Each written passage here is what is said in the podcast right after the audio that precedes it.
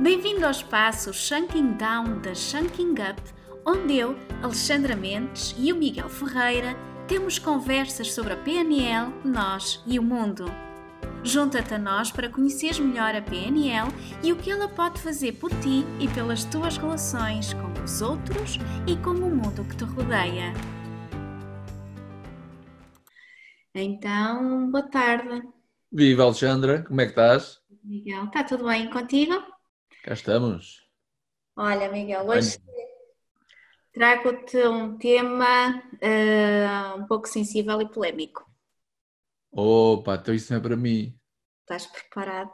Eu não me ponho em assuntos polémicos, como tu sabes. Podes-me mandar parar e mudar de assunto quando tu quiseres. Está bem, ok, vamos lá. Mas acho que é, é importante nós uh, refletirmos um bocadinho sobre aquilo que está a acontecer. Uh, que nós agora uh, na televisão temos assistido a esta onda de contestação incrível que, que foi motivada pela morte trágica do, do George Floyd. E eu gostava de falar um pouco contigo sobre preconceito. Uh, acho que foi no dia 17 de maio que foi o Dia uh, Internacional contra a Homofobia. Eu publiquei no, no meu Facebook uma, uma mensagem que dizia que ser gay não é uma escolha, mas ser homofóbico é.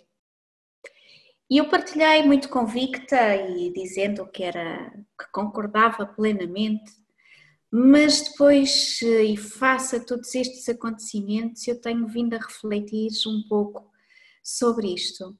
Até que ponto é que é verdade que realmente é uma escolha quando uh, nós vivemos ou alguém vive num meio em que uh, não conhece outra forma de estar, a não ser esta forma de preconceito, repudio sobre tudo o que é diferente. Até que ponto é que nós temos liberdade verdadeiramente nesse, nesse aspecto? Qual é que é verdadeiramente a raiz de preconceito? É, é uma herança? É algo que nós construímos ao longo do tempo? É algo que, sendo uma herança, nós uh, nos conseguimos libertar. Como é que nós podemos mudar o mundo? Criar aqui um mundo mais justo, mais igualitário, menos preconceituoso, onde todas as diferenças sejam valorizadas. Porque é que isto ainda acontece hoje em dia? É uma coisa que, que tem sido difícil. Uh, uh, para, para todos, um, para grande parte da, da, população mundial que assistiu aos acontecimentos, aceitar e compreender como é que, eh, em pleno século XXI, uh, quase 30 anos depois do apartheid, estas coisas ainda acontecem. Será que é um tema que gostarias de analisar comigo? Olha, uh o facto é que, na minha convicção e na minha perspectiva, às vezes estamos de tal forma embrenhados numa sociedade que nos faz chegar um determinado conjunto de conhecimento e de saberes e, uh, e de formação que muitas vezes não é tido em consideração a fundo uh, aqueles aspectos mais profundos que trazemos e que de alguma forma não diria que seja de herança genética, mas que é passado uh, por aquilo que os pais passam aos filhos e que condicionam, certamente, podem condicionar e cristalizar aquilo que eles já acreditavam, ou pelo menos não ajudaram a que eu pudesse olhar para a realidade dessa forma como tu falas e bem, uh, sem o preconceito. Uh, o preconceito, nós em programação neurolinguística colocamos-lo nas generalizações naturalmente podem ser generalizações limitadoras e que perante determinado aspecto, perante determinado assunto, perante determinadas formas que vimos à nossa volta, eh, quase que instantaneamente gera em mim uma sensação agradável ou desagradável, se for um preconceito limitador, acaba por ser desagradável, e que uh, instantaneamente eu tenho uma percepção também limitadora sobre isso, né? sobre o outro. Uh, e estava eu a dizer, o facto é que muitas vezes não há espaço na própria sociedade para ajudar as pessoas a desmantelar-se do preconceito. Né? Houve espaço para mil e uma coisas, menos para isso. E, lamentavelmente, a humanidade ainda se encontra assim. Não diria na sua totalidade, quem sou eu, não fiz nenhum estudo, mas ainda se encontra assim e muito. É? Eu acho que tem muito que ver com a experiência que cada um teve na sua própria vida, direta ou indireta, aquilo que viu à volta, de que forma é que foi condicionado e o que é que construiu em si relativamente aos aspectos que há à nossa volta. É? Eh, quando isso me dá conforto na vida, é tranquilo, eu não me incomoda, há, há diferenças à minha volta, não, não, há, não há grande necessidade de pôr isso em questão. O problema é quando as pessoas vivem esses tais preconceitos, sentem-se mal com eles e atuam para fora quando na realidade podiam perceber o que é que está aí em mim e que me leva a que me sinta mal perante certas coisas. E aí sim falamos do preconceito. E todos, de alguma forma, poderemos ser vítima disso. É? Porque eu tenho uma forma física, tenho uma forma de estar, tenho uma manifestação, e indiretamente ou diretamente posso estar a provocar no outro uma certa reação preconceituosa sobre mim, independentemente da minha forma, da minha cor, do meu tom, etc. É? Porque os brancos podem ser preconceituosos em relação aos pretos e vice-versa. Por isso, eh, falamos de esquemas mentais, de programas mentais, programas mentais, eh, pegando aqui neste conceito, que pode ser transformado. Assim eu queira, Assim eu quero olhar para isso. Claro que muitas vezes o que eu faço é olhar para fora, não é olhar para dentro. E uh, o, o que é que leva alguém a ganhar essa consciência? Tem que haver um, um motor, não é? Tem que haver algo que uh, faça com que a pessoa ganhe consciência, porque se a pessoa uh, é, vive com um preconceito mas não se sente mal com isso, acha que é o normal, eh, não vai tomar se calhar iniciativas para mudar, porque não tem nada para mudar na perspectiva dela, não é? O que é que, o que, é que aqui pode, pode acontecer, pode despoltar essa necessidade de mudança? Quando uh, o efeito do meu preconceito, vamos falar assim, preconceito é uma causa, é uma ideia que está dentro essa causa, essa ideia, provoca um efeito. Quando o efeito é desagradável, eu não consigo mudar a causa aqui, nem fora, porque o que está dentro está fora, e eu sinto, eu tenho que fazer alguma coisa em relação a isto. Uh, às vezes pode não ser fácil, na medida que isto implica uma experiência neurológica sobre algo na vida, não é? Sei lá, simplesmente porque na minha infância houve uma situação que aconteceu e que tem que ver com uma determinada pessoa de uma determinada família e que afetou a minha. Eu, a partir desse momento, posso ter ficado preconceituoso em relação àquela, a toda aquela família. Simples assim, não é? Agora, onde é que está o problema? O problema está quando eu não consigo evitar pessoas ou essa mesma família que vive à minha volta e que diariamente me deparo com eles. Eu tenho duas hipóteses. Ou evito essas pessoas, ou procuro perceber e desmantelar isso dentro de mim para que não tenha esse efeito. Normalmente o mais fácil é evitar. Ou seja, mais fácil entre aspas, não é? Mais fácil, mas não é solução. Evitar, fugir, tapar os olhos, né? tapar o sol com a peneira. Mas o problema está lá mesmo. Porque na realidade nós sabemos assim, não é? Os problemas estão na minha esquematização da realidade os problemas não estão fora, estão dentro. Na uhum. medida em que aquilo que para mim é problemático resulta de uma leitura quase que instantânea, de uma percepção. Agora eu falo assim desta maneira, que é a maneira como olho para a realidade. Então altera a percepção das coisas e aí alteras a, o significado das coisas. Será que uma, uma exposição a, a ambientes diferentes uh, será a solução? Uh, ou seja, se eu vivo uh, numa família preconceituosa, se uh, ao meu redor todos vivem desta forma, não é? Se eu me expuser aqui um pouco a outro tipo de pessoas, será que isto ajuda a disputar aqui alguns desses mecanismos que, que tu falavas? Sim, Será que isso ajuda? Será que ajuda aquilo que eu vejo na televisão? O, o que é que, além desse mal-estar que, que, tu dizes, não é? Porque, como, como, tu referiste, eh, deve ter mais a ver comigo, não é? O, com a, a minha irresolução de, de questões relacionadas comigo próprio. Um, mas não tendo, uh, não tendo essa consciência, como é que nós fazemos mudar o mundo? Eu aqui estou assim muito, muito curiosa com esta, com esta questão. Em mais de 30 anos o mundo não mudou assim tanto, não é? Nesse, nesse aspecto. Uh, o que é que pode estar ainda a faltar? É, tem a ver com a educação? Será que a educação, uh, desde, desde pequeno, uh, será que é isso que, que faz falta educar aqui para a igualdade uh, e ajuda a educar para a paz também. Terá a ver com isso? Sim, concordo com isso. Tem que ver com isso. Um, 30 anos, será que o mundo não mudou assim tanto? Olha, Alexandre, sinceramente eu não sei responder a essa questão.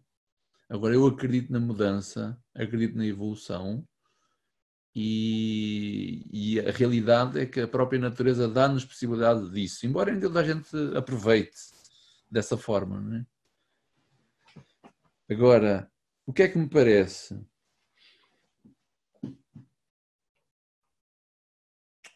Uh... Enquanto refletes, enquanto refletes, deixa-me contar aqui uma história também. Posso? Força. Sim. Uh, eu ano passado assisti a, fui ao TEDx no Porto e uma das TED Talks foi de um, uh, ele chama-se uh, Zak Ibrahim, se não estou em erro. Ele uh, é um ativista pela paz e é filho de um terrorista, um dos terroristas que comandou o. foi o coautor de um dos ataques ao World Trade Center em 93. Uh, e, e este este, este senhor, este, este homem, que viveu toda a sua vida naquele meio, uh, ele teve que se, que se, libertar, ainda hoje, pelos vistos, ele é, é perseguido, é alvo de ameaças, uh, mas ele próprio, tendo vivido neste, neste contexto, uh, teve uma infância, acho que um pouco difícil, foi abusado e sofreu violência doméstica também. Um, contudo, ele uh, próprio uh, percebeu que não era o seu próprio, não era o pai. É uma coisa que ele, que ele disse: Eu não sou o meu pai. E então, uh, uma das missões da sua vida é percorrer o mundo e falar em prol da paz. Mas achei curioso, porque como é que uma pessoa que viveu tão intensamente esta realidade como é que ele próprio uh, tomou, ganhou esta consciência. Segundo o que ele um, o que ele contou nos seus relatos teve muito a ver também com os amigos que ele teve e as pessoas com quem ele contactou na escola, quando ele começou a perceber um, a fama que ele tinha e começou a chocar muito, a mexer muito dentro dele aquilo que percepção que as pessoas tinham dele e da família. E é uma história muito interessante. Mas, hum, mas cá está, eu fico sempre, eh, fico a pensar, não é? Como é que. Eu, eu acho que tudo tem muito a ver com o contacto, com a possibilidade das pessoas contactarem com realidades diferentes. Se a pessoa nunca sair daquele meio, eh, se for unicamente aquilo que conhece, hum, não sei como é que é possível ganhar esta consciência da mudança que, que é necessária. E eu não sei se é isto que está a acontecer atualmente nos Estados Unidos e outras, e outras partes do mundo onde estes fenómenos ainda acontecem. Acho que isso deve acontecer em todo lado. Uhum. Primeiro, nós não somos omnipresentes, não estamos em todo lado, é? mas acontece, quer seja na cultura da aldeia, cultura regional, cultura, cultura de um país, de uma civilização, acontece muito isso. No futebol, então, isso é terrível, é? o preconceito das cores. Uh, aquilo que sucede quando eu me identifico com uma claque e começo a pensar e a ver em função delas. Então aí há coisas tremendas que Aliás, basta ver as notícias sobre isso e o que é que está a suceder ainda hoje quando o clube não ganha, não é? O que é que move estas pessoas? E que preconceito é esse em relação às cores? Aquele ditado que tu conheces e que todos conhecem, diz-me com quem andas, dir-te-ei quem és. Eu vou atualizá-lo. Diz-me com quem andas ou com quem acompanhaste, dir-te-ei como funcionas. É possível, a dada altura da vida, encontrares alguém que, pela tua admiração, alguém que te aceita tal e qual como tu és, tenhas que não tenhas preconceitos. É claro que uma pessoa que não funcione muito bem e que tenha uma atitude mais hostil, mais agressiva, provavelmente vai ser rejeitado por toda a gente. Ninguém o vai compreender, vai afetar toda a gente. Agora, quando encontras alguém que te acolhe, alguém que te compreende, alguém que te aceita, alguém que entra contigo e consegue perceber-te, e para que tu te percebas, talvez possas conduzir a uma nova perspectiva da realidade. E acho que é muito isto que estamos a precisar de fazer. À nossa volta, no nosso mundo. Falaste já duas vezes que como é que podemos mudar o mundo? Eu acho que é importante cada um mudar o seu mundo, as suas percepções pessoais. E aí já estamos a mudar o mundo. E depois, o mundo, as pessoas estão à volta, ligando-me a elas. É? Diz-me com quem acompanhaste, dir-te como funcionas. Não é fixo. Talvez seja a maneira como estejas a funcionar agora. Tudo é evolutivo, tudo é transformável. E se não for a bem, Alexandra, vai ser a mal. Isso quer dizer o quê? Quer dizer que tudo tende novamente para que se estabilize, não é? por, mais, por mais oscilação que possa haver na realidade. Ainda hoje ouvia uma, uma live e houve alguém que disse uma coisa muito interessante. Olhamos para a história, a história que passou, o mundo nunca andou para trás. Por mais reviravoltas que tenha dado, no futuro sempre houve evolução e sempre irá haver evolução. E como dizia o nosso amigo Darwin, na evolução das espécies, aquele que tiver melhor capacidade de adaptação é aquele que vai evoluir. É? E a adaptação não é pelo preconceito. E só, só nesse, nesse bocadinho falaste aqui em dois pressupostos da programação neurolinguística. Sim, claro. Postos fortes da programação Estão cá dentro. Tal e qual. Eu acredito nisso. Eu acredito que acredito que o mundo hoje é melhor do que foi e amanhã será melhor do que, do que é hoje, e eu acho que todos estes processos fazem parte desse crescimento. Aliás, bendita eh, globalização que de alguma forma nos eh, ajuda a criar aqui uma consciência coletiva, não é? Que, que não, não existia de antes, em que os, os factos aconteciam isoladamente e que agora nós temos acesso a esta informação e podemos todos juntos lutar pelas causas que nos uh, dizem respeito e pelas quais uh, queremos fazer alguma coisa. E eu acredito que também está em cada um de nós, como tu dizes, é o contágio, não é? É o Sim. bocadinho a bocadinho, a pessoa com quem tu vais contactando aos poucos, vais ajudar. o preconceito positivo também é contagiante. Uhum. Quando tu te ligas a alguém ou a um grupo de pessoas que pensam de forma diferente e não Isso. meio da massa, não é? Positivo. Desculpa? O que é preconceito positivo? São os pressupostos da programação neurolinguística que tu conheces, que por trás de qualquer ser humano está um grande potencial e que ele pode fazer mais e melhor e diferente e até pode pensar melhor que o que pensa.